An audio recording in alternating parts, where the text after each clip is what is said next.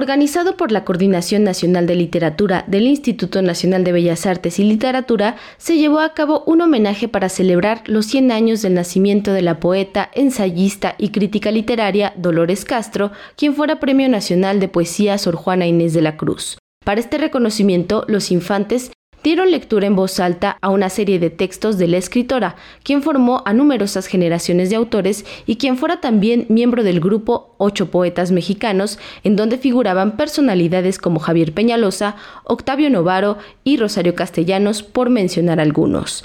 Fluir, El Huitzi y Recóndita son dos textos que cobraron vida gracias a las voces de las niñas Nina y Alexa Beck y Fernanda Martínez Nava, respectivamente. Escuchemos. Hola, soy Alexa Beck y hoy voy a leer el poema llamado El Witsi, escrito por Dolores Castro.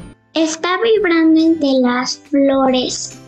El Witsi, el colibrí, pájaro del amor de vuelo singular, palpita o se detiene sobre cada corola de flor y torna sola en brillos lo que su pico halló.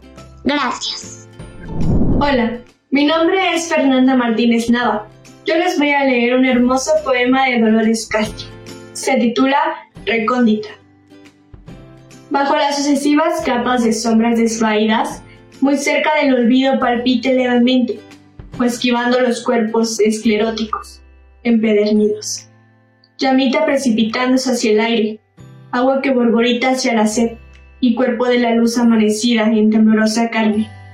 Vida inefable, inefable vida. Además de estos textos, se dio lectura a Fugaz y Luz, fragmentos que evocaron los niños Hugo y Rodrigo Nieto Cruz. Y les voy a leer el poema Luz. Llevo los ojos bajos para adiestrarlos. Yo sé cómo los tiene la luz de lleno. Llevo los bajos, el pecho abierto. Sé que la oscuridad es un desnublamiento. Gracias por escucharme. Hola, soy Rodrigo y hoy les voy a leer el poema Fugas. ¿Qué significa alejarse si el movimiento arrastra con el tiempo vivido y cada quien lleva su carga? Escapar, escaparle. Si se pudiera, cada quien con su tiempo bebido a sorbos, su tiempo huracanado que algo arrastra y algo incrusta para siempre en la memoria.